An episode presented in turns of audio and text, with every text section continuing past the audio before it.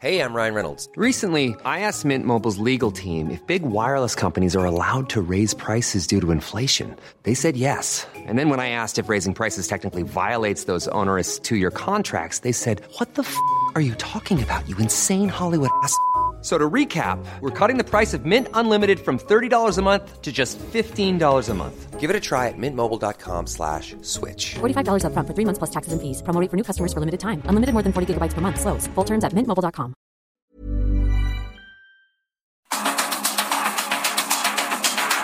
Los expertos se reúnen para debatir, desmenuzar a la noticia y a sus protagonistas. Esta es la mesa de opinión de El Heraldo de México y La Silla Rota bajo la conducción de Alfredo González Castro y Jorge Ramos, por el Heraldo Radio. Iniciamos.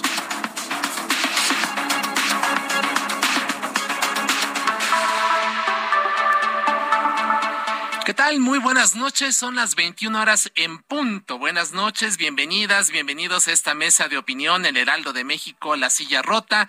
Transmitimos totalmente en vivo desde nuestras instalaciones en la Ciudad de México a través del 98.5 de su frecuencia modulada a todo, a todo el territorio nacional y el sur de Estados Unidos, gracias a la cadena nacional de El Heraldo Radio. Heraldo Radio ya tiene redes sociales. Síganos en Facebook como arroba Heraldo Radio, en Twitter como arroba Heraldo Radio guion bajo. Los invitamos a ser parte de nuestra comunidad digital. A nombre de Alfredo González Castro y de Jorge Ramos, titulares de este espacio, quienes están participando allá en Mérida en un encuentro muy importante, Digital Media LATAM 2022, en donde se está analizando precisamente el papel de los medios y sobre todo de las redes sociales en la era de la información. A nombre de ellos, les saluda esta noche su servidor y amigo Isaías Robles, pidiéndole que nos acompañe, nos dé el favor de su atención a partir de este momento y hasta las 10 de la noche. Hoy tendremos, vamos a dedicar toda la hora, todo este programa a, por supuesto, hacer un análisis de la marcha que ocurrió el pasado domingo en la Ciudad de México y diversas ciudades de todo el país. La marcha eh, denominada El INE no se toca. Pero no solamente sobre eso, sino que sigue la marcha del 27 de este mes convocada el día de hoy por el presidente Andrés Manuel López Obrador y sobre todo el futuro en nuestro país en materia democrática y electoral. Son los temas que abordaremos a partir de este momento y hasta las 10 de la noche. Y bueno, pues en este espacio hemos abordado el debate en torno a la insistencia del presidente Andrés Manuel López Obrador para llevar a cabo una reforma electoral. El domingo 13 de noviembre salieron a marchar miles, miles de personas en todo el país, incluido por supuesto la Ciudad de México. ¿Qué hace falta? ¿Hacia dónde vamos? ¿Qué recuperamos de lo ocurrido el domingo y sobre todo, qué sigue en el ámbito legislativo y qué va a pasar con la contramarcha programada para el 27 de este mes? Para hablar de estos temas fundamentales y el futuro de nuestra democracia, damos la bienvenida a invitados muy especiales esta noche. La doctora Jacqueline Pechar, profesora de la Facultad de Ciencias Políticas y Sociales de la UNAM, exconsejera del IFE. Doctora Pechar, bienvenida, muy buenas noches. Doctora Pechar. Ahí me escucha. ¿Cómo está, doctora Pechar? Bienvenida. Muy buenas noches.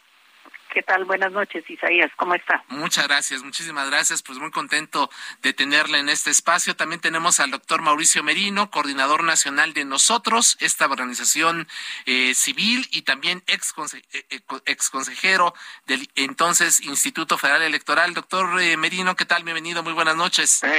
Encantado de estar con ustedes y con, y con Jacqueline y con Víctor. Mucho, mucho gusto. Muchas gracias, doctor. Y también tenemos, como ya lo decía el doctor Merino, al doctor Víctor Alarcón, académico de la Universidad Autónoma Metropolitana. Doctor Alarcón, bienvenido, muy buenas noches. Gracias, como siempre, Isaías, un gusto estar en este espacio y desde luego un saludo muy cariñoso a Jacqueline y a Mauricio. Pues bueno, ya tenemos a nuestras tres voces, tres voces doctas, tres voces expertas, tres voces conocedoras de la política nacional y por supuesto del ámbito electoral. Y bueno, pues arranquemos con una provocación. Escuchemos si les parece bien a los tres la forma en que resumió el presidente Andrés Manuel López Obrador las marchas. El INE no se toca del pasado domingo como una especie de striptease político, público, del conservadurismo en México. Y esto es muy bueno, pero muy bueno, porque si no emerge esto, se mantiene soterrado y hace mucho daño para tener una sociedad mejor, más justa, más igualitaria, más fraterna. Está saliendo ahora la hipocresía que prevalecía y que sigue existiendo. Está saliendo el clasismo, el racismo, bueno, una, una primera lectura de la marcha del domingo, de la respuesta que escuchamos del presidente López Obrador hablando del striptease político, del conservadurismo, de clasismo, de racismo. Doctora Jacqueline Pechar, iniciamos con usted, por favor. Muy buenas noches. Bueno, yo quiero destacar que la que la marcha del domingo fue una marcha ciudadana, fue una marcha pacífica, fue una marcha multitudinaria.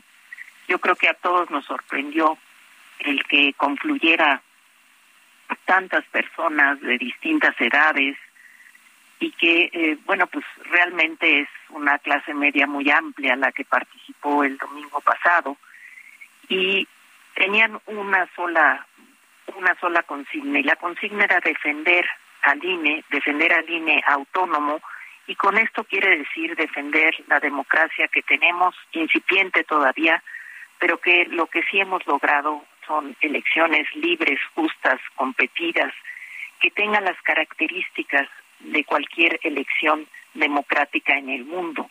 Y eso ha sido gracias a que hemos construido organizaciones electorales, es decir, autoridades electorales, que nos han dado la posibilidad de que el voto se cuente y se cuente bien y que no esté alineado a ningún partido como lo era en la época del PRI hegemónico. No queremos, los ciudadanos dijimos el domingo pasado, no queremos volver a esa circunstancia en donde el gobierno controlaba las elecciones y nuestro voto no contaba, sino que quien hacía las, el registro electoral, el padrón electoral, quien recibía los votos y quien los contaba era el gobierno sin que supiéramos cuántos votos había, porque el gobierno inventaba el número de votos, inventaba cuántas veces votaba cada quien. Entonces, eso a eso ya no queremos. Y esa fue la única consigna que se tuvo el domingo pasado y fue multitudinaria, fue sorpresivamente multitudinaria y creo que ese es el mensaje que el presidente pues no quiere reconocer y vuelve a estigmatizar a, esa marcha, vuelve a pues a insultar a quienes eh, salimos a pues a defender a una institución del Estado. Así es, doctora Pecha, muchísimas gracias por esta primera impresión. ¿Striptease de quienes marcharon o del propio López Obrador? Doctor Mauricio Merino, ¿qué dice? Bueno, a mí no me gusta usar ese tipo de expresiones porque caemos en la misma dinámica, la verdad pero sí es evidente que el presidente ha expresado una y otra vez que no se siente cómodo con autoridades electorales autónomas, que no se siente cómodo si no controla el proceso electoral y si no controla el resultado electoral. Eh, es a todas luces evidente, yo creo que a estas alturas ya está es chocante, la verdad tengo que explicar el método que él está proponiendo para integrar eh, pues esto, este nuevo Consejo General con candidatos y candidatas propuestas 20 por el Ejecutivo, 20 por el Legislativo, 20 por el Judicial. Y lo mismo para el Tribunal Electoral del Poder Judicial de la Federación, para que sean sometidos después a voto popular, pues es una patraña. ¿no? la verdad, nadie, nadie se la compra, nadie la cree, porque lo que quiere es controlar los órganos electorales. Entonces, a estas alturas, la verdad ya es chocante eh, insistir en ese punto. Lo que sí me parece muy relevante, antes que, seguir reproduciendo el mismo debate, es insistir en que esta estrategia está dando, eh, sin embargo, resultado. A mí eso es lo que más me preocupa, la verdad, viendo hacia adelante. ¿Por qué creo que está dando resultado para el presidente? Bueno, primero porque creo que esta historia del plan B, esto es el plan de modificar la ley ya que no puede modificar la constitución porque el PRI aparentemente ha rectificado y no está dispuesto a acompañarlo. Si esto es verdad, entonces tendrá que ir por la vía legal. Y la vía legal sí la tiene en sus manos y sí puede causar todavía un daño mayor a las instituciones electorales. Entonces el mensaje es tan simple como lo que voy a tratar de enunciar. Opción A, modifico las instituciones electorales para controlarlas. Opción B, si no logro modificarlas, dice el presidente, declaro fraude anticipado. Y eso, viniendo del jefe del Estado mexicano, es un episodio único, insisto, por favor regístrelo, único en la historia política de México, si llegase a suceder.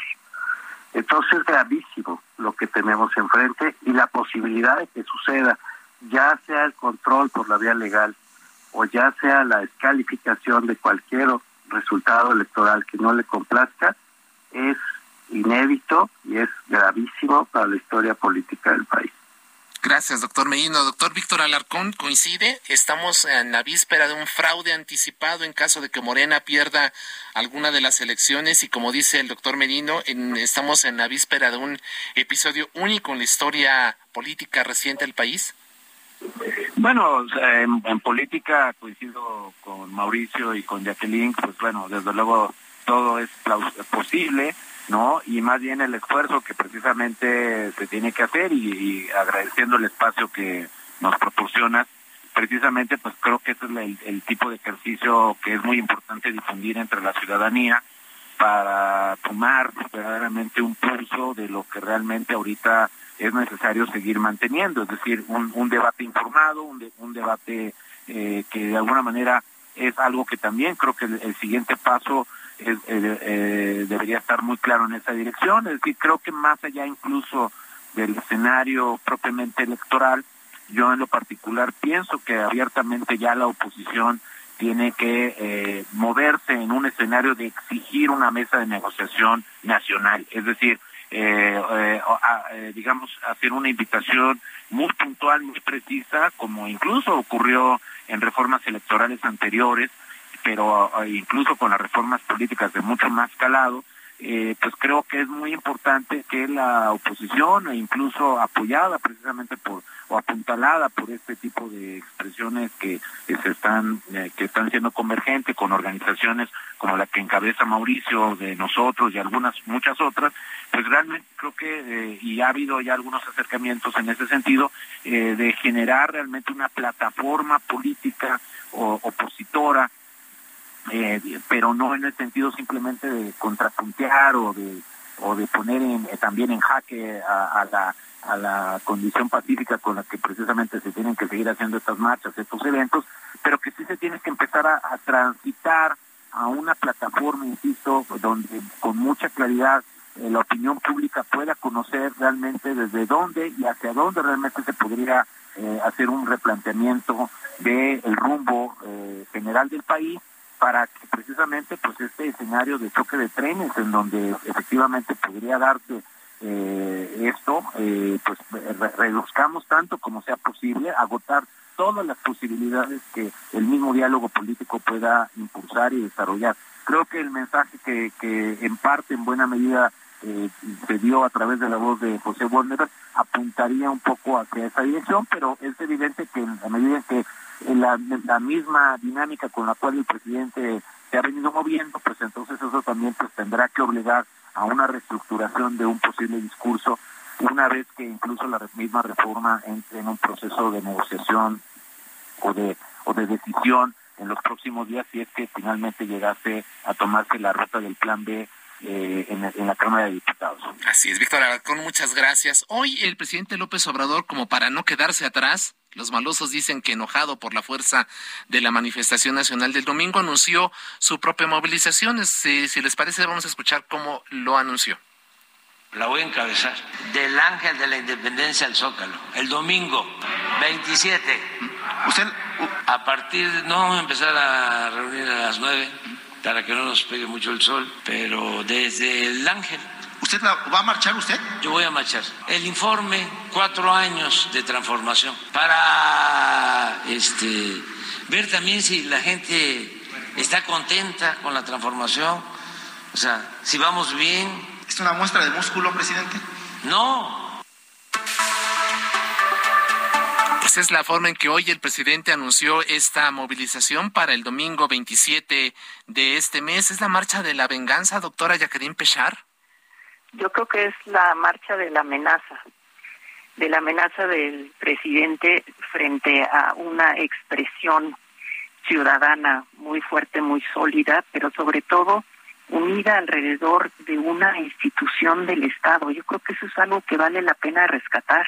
El presidente va a encabezar y va a utilizar, o por supuesto que la popularidad de la que aún goza, pero a partir de una polarización enorme que ha generado en la sociedad, en donde de un lado están los buenos que lo siguen a él, a él, una personificación del poder terrible, y todo lo demás es algo que no tiene ningún reconocimiento de parte del gobernante. Hay que recordar que si bien el presidente surgió de un partido político, de Morena y sus aliados, lo que es cierto es que todo presidente en un régimen democrático gobierna para todos, no gobierna solo para el partido que lo llevó al poder, sino gobierna para todos. Y esto es algo que López Obrador no ha hecho.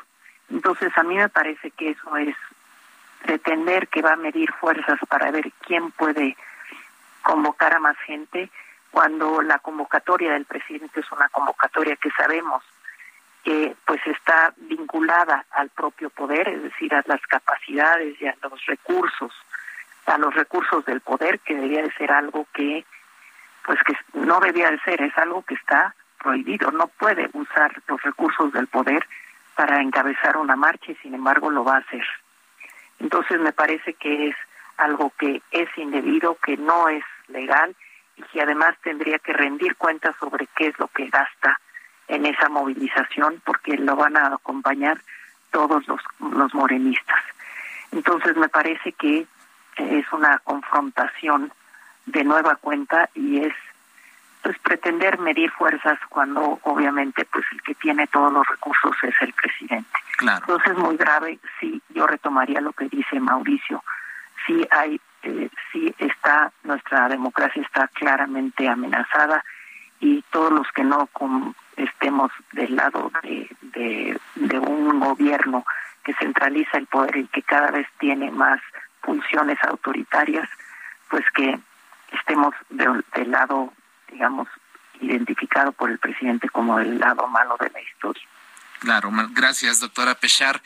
Temas tan fundamentales como el futuro de nuestra democracia se pueden y se deben dirimir en marchas en las calles con encuestas, doctor Medino. Pues eh, así va a ser. Eh, ese es el proyecto político que tiene el señor presidente de la República, es el que ha venido impulsando, es el que está en su retórica política y en su proyecto político. Yo creo que ya, insisto, en que ya no debemos engañarnos ni darle muchas vueltas al, al tema. El presidente ha apostado por una construcción, digamos, narrativa, de política narrativa, en el que de un lado están quienes respaldan su proyecto, que él encarna en lo personal, y del otro lado están quienes no lo respaldan digamos, no lo respaldamos en general. Ya no importan los matices. Yo podría decir, por ejemplo, que yo en lo personal estoy y he estado toda mi vida de acuerdo con la posición igualitaria que él defiende. Pero a estas alturas da igual, porque la posición igualitaria no tiene nada que ver con la concentración del poder. Ahí ya hay una separación. Y en el momento en que hay una separación, ya el presidente te coloca inmediata, en automático del otro lado. Por otro lado, hay una deliberación muy rara del señor presidente en la que, pues el pensamiento, según él, depende del ingreso, del ingreso que reciben las personas. Eso es muy, muy debatible, por decirlo menos, ¿no?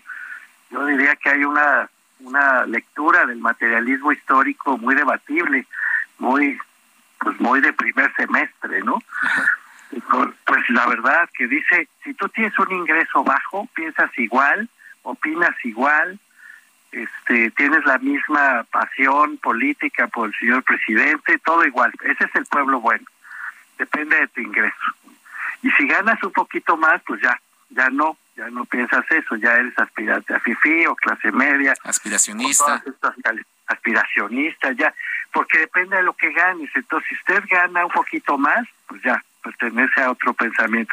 Pero si gana un poquito menos, piensa igual, opina igual, tiene las mismas pulsiones. Es una locura, hombre, lo que estoy tratando de explicar.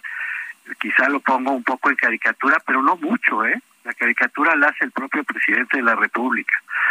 Entonces, sí creo que nos está llevando deliberadamente, y ya es inevitable. Yo lo quise combatir de veras por todos los medios. La idea de la de la polarización había que combatirla con ideas, con inteligencia, con propuestas. Lamentablemente el peso de la presidencia es tan fuerte.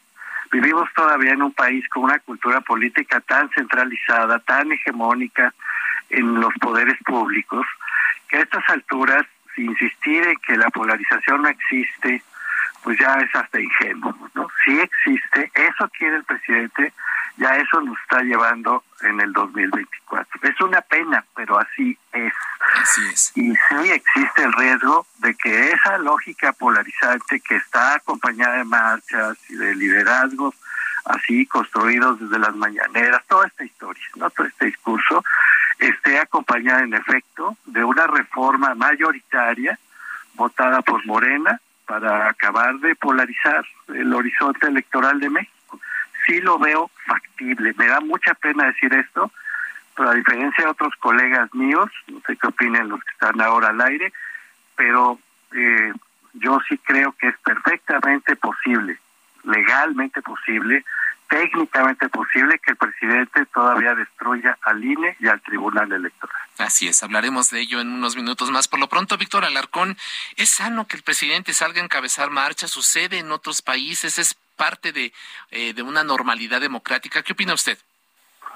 Bueno, eh, desde luego eh, el tema, digamos, para las condiciones y en el contexto, como bien lo ha explicado Mauricio y Jacqueline, pues creo que nosotros habíamos tomado una ruta muy institucional, muy clara en cómo eh, incluso se venía avanzando en, en, esa materia, en el acotamiento eh, que la propia función presidencial, ¿no? que hasta ahora eh, sigue siendo muy débil en términos de cuál puede ser el tipo de sanciones cuando efectivamente se participa o se mantiene, digamos, en una actitud, eh, digamos, de abierta eh, compromiso o de, abierta militancia, ¿no? Que precisamente pues eso fue una buena parte de las reformas electorales, pensemos en la de 2007, 2008, eh, y evidentemente todo lo que se trató de avanzar en la reforma del 2014, ¿no? Para tratar de hacer ese acotamiento, para poder hacer ese deslinde de la, del, incluso de los tiempos en los cuales un funcionario público puede hacer o no uso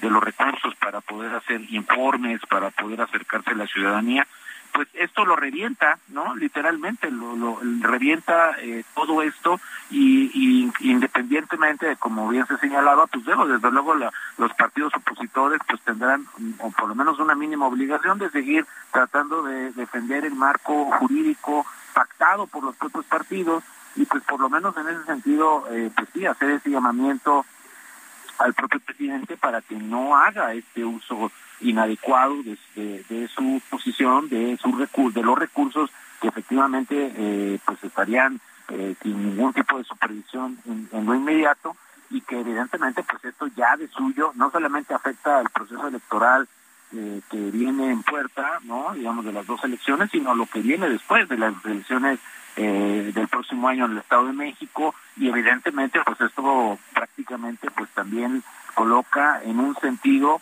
eh, tener que empezar a hablar precisamente como dice Mauricio y Jacqueline, pues de lo que nosotros eh, nos cansamos hasta la sociedad de hace 20, 25 años de, de, estar denunciando y que también pues hicimos nuestra propia lucha política en ese sentido, ¿no? Eh, precisamente para construir esta, esta institucionalidad electoral y al mismo tiempo pues precisamente denunciar las elecciones de Estado, es decir, por eso eh, efectivamente como dice Mauricio, pues es muy eh, esquizofrénico ahora pensar que el, fraude electoral se ha llamado desde el propio gobierno, o sea, cuando en realidad pues es el, el, propio gobierno el que más bien nos vuelve a regresar o nos quiere regresar a, a los tiempos precisamente donde la falta de garantías pues proviene precisamente de la instancia que debe estar más comprometida a mostrar imparcialidad y mostrar sana distancia con la propia decisión que la ciudadanía y los partidos que están en contienda pueden hacer y determinar. Gracias a Víctor Alarcón. Estamos en la mesa de opinión en el Heraldo de México, La Silla Rota, conversando con la doctora Jacqueline Pechar, profesora de la Facultad de Ciencias Políticas y Sociales de la UNAM, Mauricio Merino, coordinador nacional de nosotros, y el profesor Víctor Alarcón de la UAM, hablando de la democracia y el futuro de la misma en nuestro país. Hacemos una, una pequeña pausa. Volvemos después de la misma en esta mesa de opinión.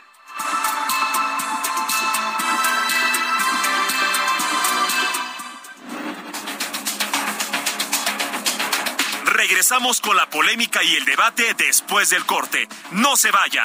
Esto es Mesa de Opinión, El Heraldo, La Silla Rota.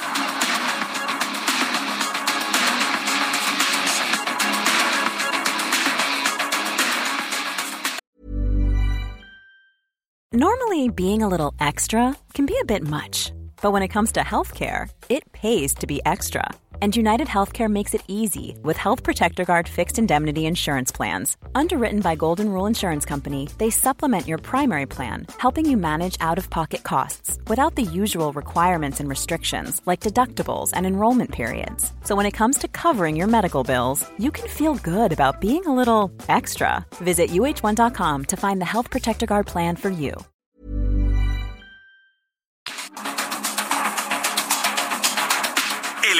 La Silla Rota, Mesa de Opinión. La polémica y el debate continúan.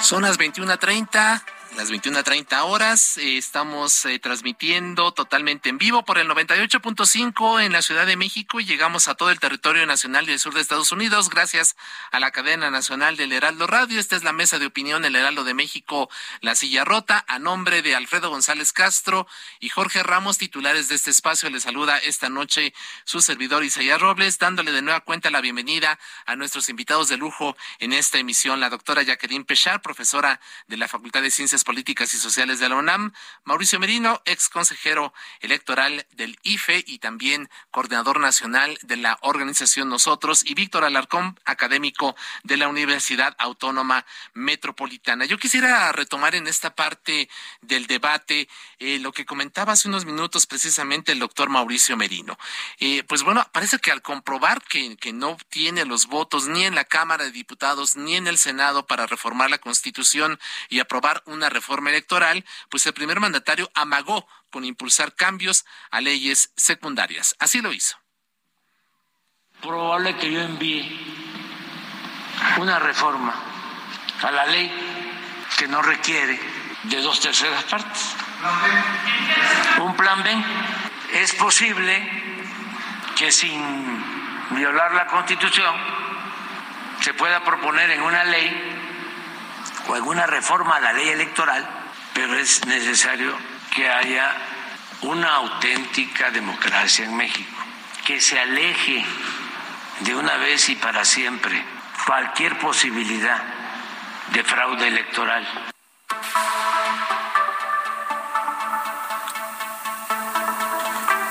Hoy matizó y aceptó que ni la elección de consejeros y magistrados electorales ni la reducción en el número de legisladores pueden avanzar sin reformas a la Carta Magna. De cualquier forma, ¿persiste el peligro para el árbitro electoral y la democracia, doctora Jacqueline Pechar? Por supuesto que persiste.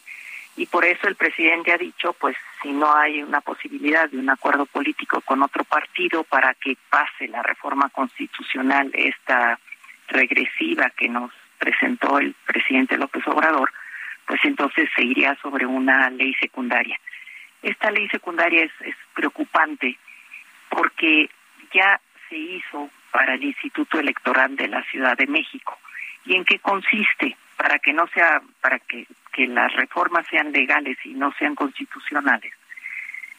Consiste en reducir y sobre todo reducir la capacidad operativa del instituto. Se ha hablado por distintos morenistas que de lo que se trata es de compactar áreas. Por ejemplo, están pensando en compactar el área de organización electoral, El área de organización electoral es la que tiene que ver con la colocación de las más de 160 mil casillas en el país. No sé, no sabemos cuántos van a ser en el 24, pero serán más de 160 mil. Y esas casillas se tienen que ubicar en los lugares más adecuados, tienen que vigilarse que estén bien las condiciones para colocarlos, para que esté lo más cerca a los ciudadanos esa casilla. Tienen que seleccionar a los integrantes de las mesas de casilla, es decir, a los funcionarios que van a recibir los votos y que, y que van a contabilizar esos votos en el día de la elección, y eso lo hace la organización electoral. Pero por otro lado está un área que es la de capacitación electoral. Y la de capacitación lo que hace es capacitar efectivamente a aquellos que son seleccionados del padrón electoral de manera aleatoria y qué van a hacer los funcionarios de la casilla para que esos funcionarios no tengan ningún tipo de correa de transmisión con un partido o con el gobierno. Por eso son seleccionados al azar. Entonces, un área hace la parte de organización, otra área hace la parte de capacitación. Y entonces tiene que capacitar a más de dos millones de ciudadanos en todo el país para que ellos sepan cómo se reciben los votos, quién tiene derecho a votar, cómo se le tiene que marcar el dedo y la, marcar la credencial para que no vote dos veces, es decir, cómo se tiene que hacer el cómputo, el escrutinio de la votación, y todo eso lo hace un área de capacitación. Una de las cosas que se pretende es que se fusionen esas dos, dos áreas con el fin de reducir costos, pero lo que generaría sería pues la dificultad de poder hacer estos dos tipos de actividades. Otra cosa que pretenden reducir es la capacidad de fiscalización de los recursos de los partidos políticos, reduciendo las capacidades de vigilar a los partidos respecto de cómo gastan sus recursos y de dónde vienen sus ingresos. Y esto es algo que sería también muy grave que se pretendiera por la vía de la operación de la fiscalización tratar de hacer una reforma. Entonces, reformas y además que son reformas que se están haciendo a 10 minutos para las 12 porque faltan menos de 10 meses para que arranque el proceso electoral de la organización de la elección del 24.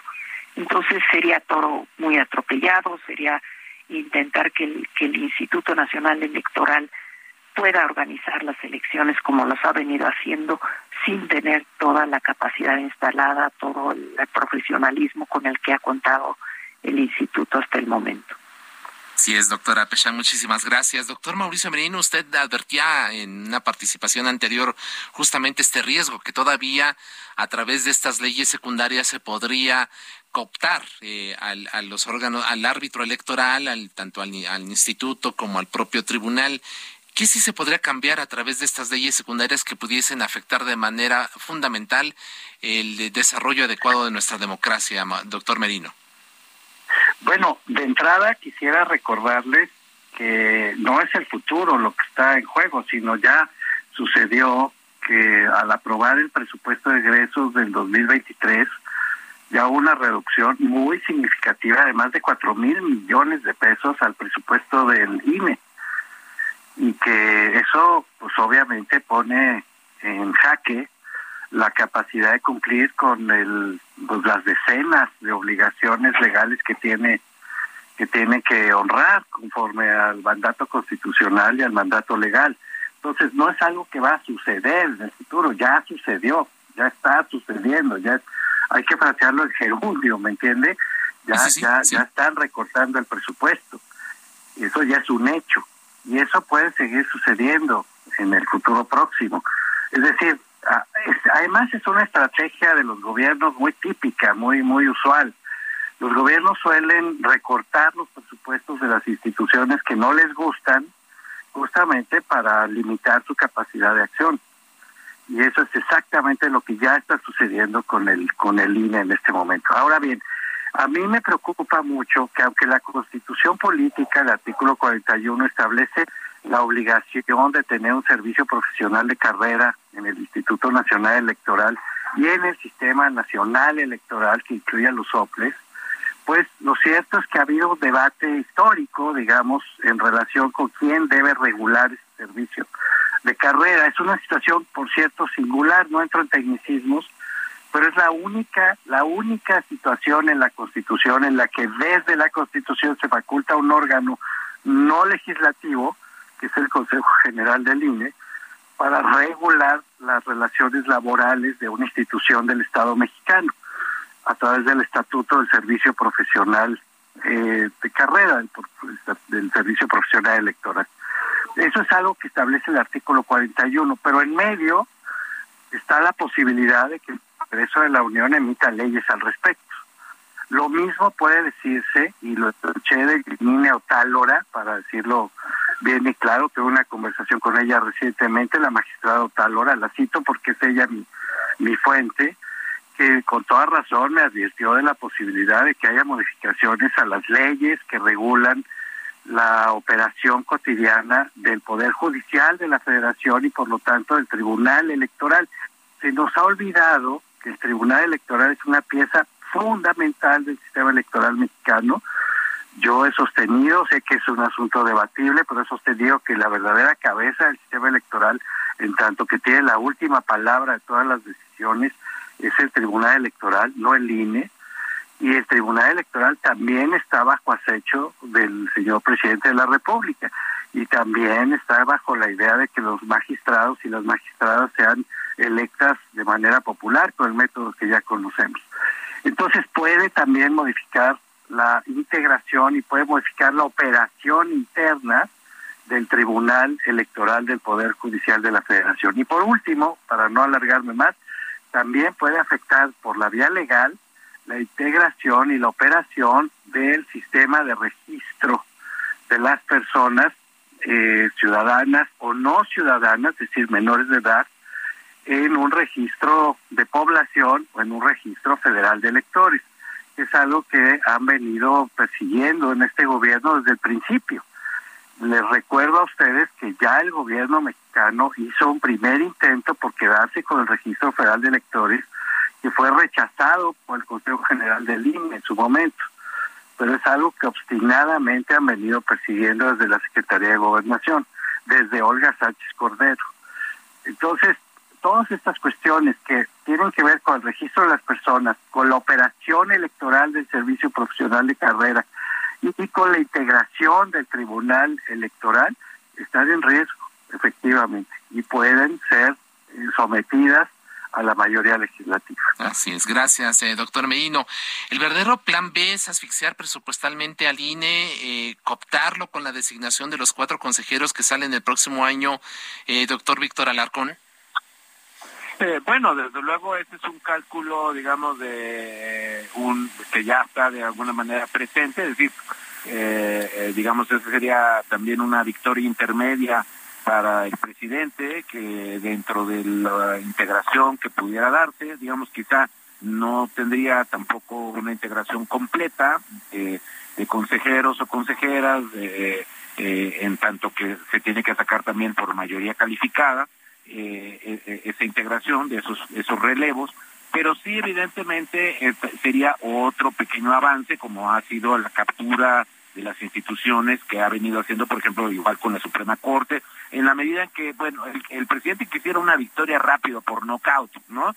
Y no, y no le gusta ganar por puntos, no le gusta ir a, a una pelea a muchos rounds, eh, pero bueno, en este caso precisamente, pues eso sería precisamente lo que lo impacienta. Eh, y por eso ahora quiere ganar precisamente de manera mucho más apresurada, tomando en cuenta que ya nada más le quedan dos años de su gestión y además las condiciones para una sucesión exitosa, pues vemos que se les está complicando, ¿no? Incluso los diferentes al interior de Morena, pues así lo están mostrando. Y eso creo que entonces al menos eh, indica el presidente pues está con un grado de inquietud pues muy significativo y que además eh, hay que considerar que eh, esta lectura que han hecho muy puntualmente también Jacqueline y, Mauricio, eh, a mí me inquieta mucho, sobre todo la expresión que el presidente utilizó el lunes cuando él señala que hay que proteger a la democracia. es decir, una actitud totalmente paternalista, totalmente vertical, y que además, sumándole los escenarios que ha venido dándose en el tiempo reciente con un giro también a una creciente apoyo a la militarización. El tema es que las democracias protegidas fueron el concepto con el cual precisamente se trabajó durante una buena parte de las dictaduras militares en América Latina. La democracia protegida es una democracia, eh, digamos, pretoriana, es una democracia que entonces cancela de suyo eh, una eh, adecuada participación de la ciudadanía y la niega prácticamente por entero. Y eso es una, una, una forma de eh, repliegue del sistema de partidos, como también lo ha mostrado la iniciativa original en términos de recortar, de intentar recortar el financiamiento en años no electorales. Y eso nos está dando una idea de cómo el presidente López Obrador quiere entonces implosionar o, o explotar al sistema de partidos condicionándolo a una serie de elementos que, eh, sin así como lo han mencionado eh, mis colegas, también incluso eh, podríamos decir que ah, si bien no puede cambiar si la reforma constitucional, y con esto cierro, si la reforma constitucional no modifica la integración del Congreso, sí puede intentar afectar la forma de la integración del Congreso, es decir, puede intentar cambiar la fórmula electoral, porque una cosa es decir, tenemos 300 diputados de, eh, mayoría relativa y 200 de plurinominales, pero la ley secundaria te va diciendo cómo se pueden hacer esa distribución y dónde se puede hacer esa distribución. Entonces, ahí hay, algunos elementos que eh, por ello también puede modificar la ley general de partidos políticos, también puede modificar la ley general del sistema de medios de impugnación y eso entonces ciertamente eh, podría ir desmantelando una buena parte de las protecciones y de las salvaguardas que precisamente fueron pactadas para garantizar una competencia imparcial, objetiva, y que ha sido la piedra angular, como se ha señalado, de la garantía que poco a poco se ha venido construyendo en términos de confianza. Estas reformas secundarias a estos diversos tipos de ordenamiento, pues eh, por ello son de suyo extremadamente importantes poner toda la atención debida porque ahí sí puede haber una cantidad muy relevante de acciones que no solamente afectan al tribunal o al, instituto, como bien ya lo han señalado, sino también pueden ir modificando sustancialmente y demeritando en de nueva cuenta la condición de, de las condiciones de la competencia tal y como las, las hemos conocido y forjado hasta el momento actual. Así es, muchas gracias, doctor Víctor Alarcón, investigador de la UAM. Estamos conversando en esta mesa de opinión con la doctora Jacqueline Pechar, con el doctor Mauricio Merino, ambos ex consejeros del IFE. Hace unos minutos, doctora Pechar, usted hablaba de una reforma al cuarto para las doce, ¿no? Morena magó ya con acelerar la aprobación de estos cambios.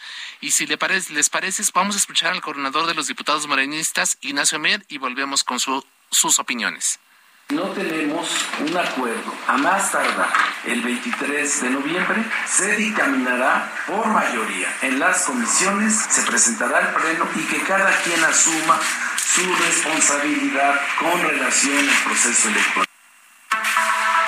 Habla del 23 de noviembre, es decir, dentro de justamente una semana. ¿Existe el riesgo de un albazo legislativo, doctora Pechar? Bueno, yo creo que aquí lo que podemos rescatar es que si de algo ha servido hasta ahora la marcha del domingo fue para elevarle el nivel de exigencia a los partidos de oposición, particularmente al PRI.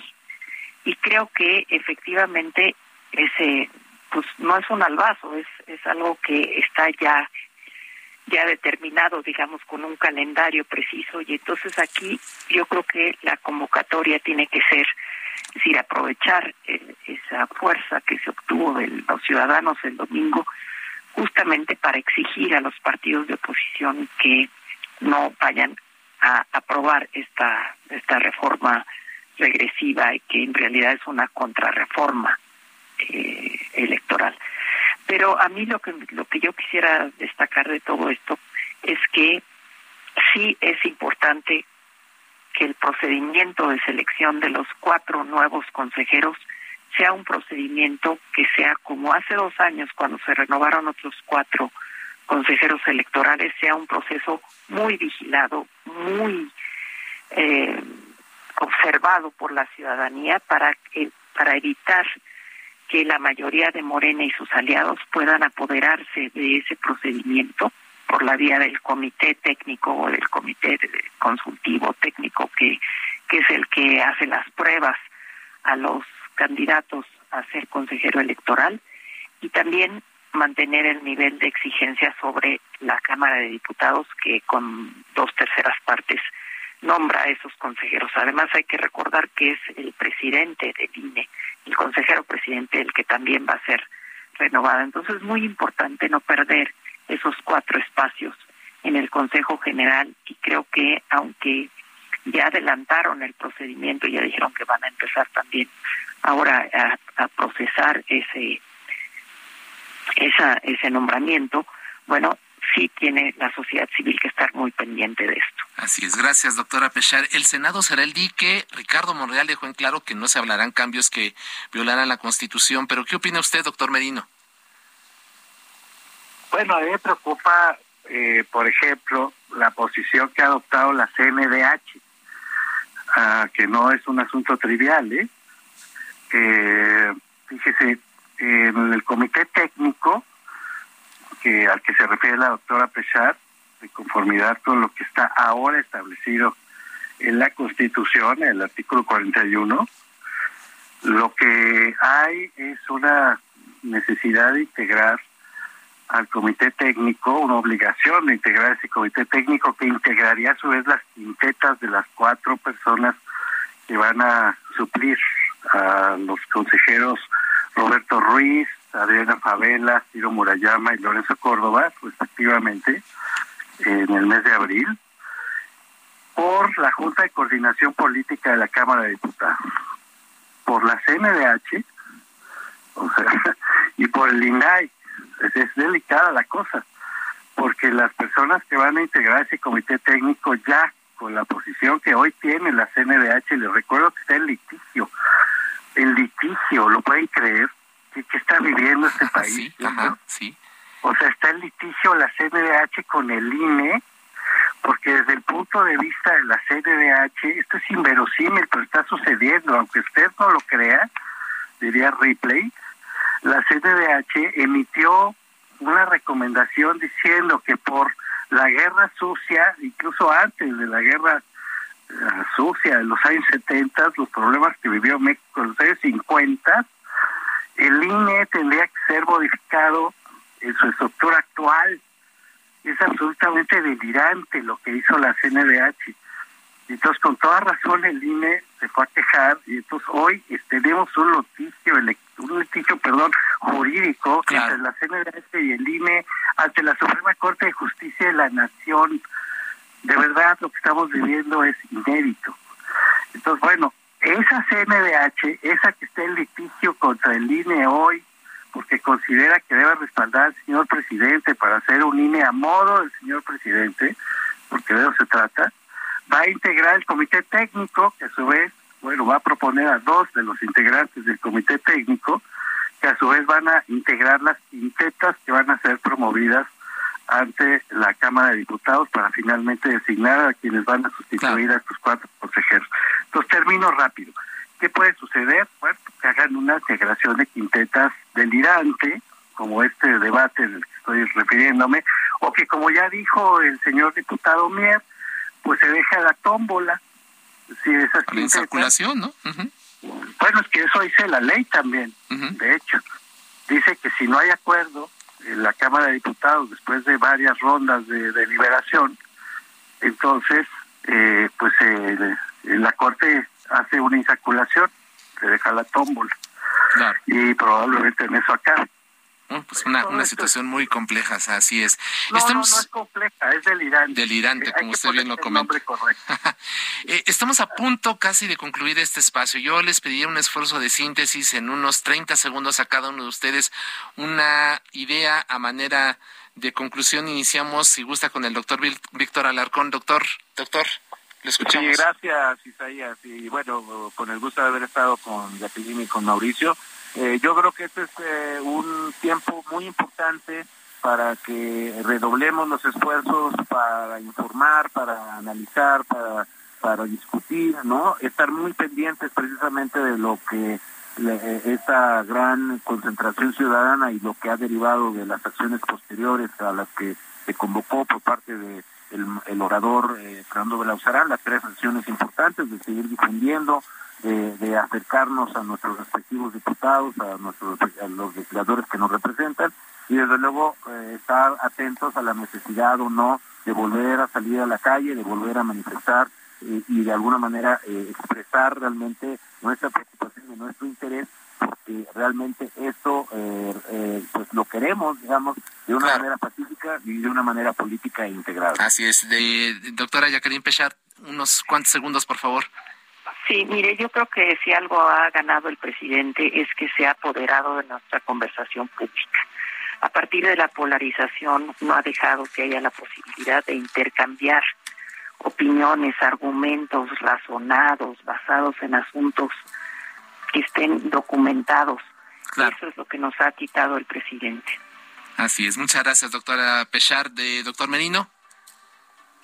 Pues yo creo que tenemos que estar alertas frente a lo que me parece una estrategia política deliberada, no nueva, sino desde el principio del sexenio, que se está cumpliendo al pie de la letra y que quiere llevarnos a una elección claro. pues, francamente violenta en el 2024. Así es. Creo que a eso nos estamos enfrentando y gracias. Así es, muchas gracias. Acabamos con este espacio. Gracias a nuestros invitados, gracias a quienes hicieron posible este esfuerzo. Quédese aquí en las frecuencias del Heraldo Radio con Víctor Sánchez Baños. La polémica por hoy ha terminado.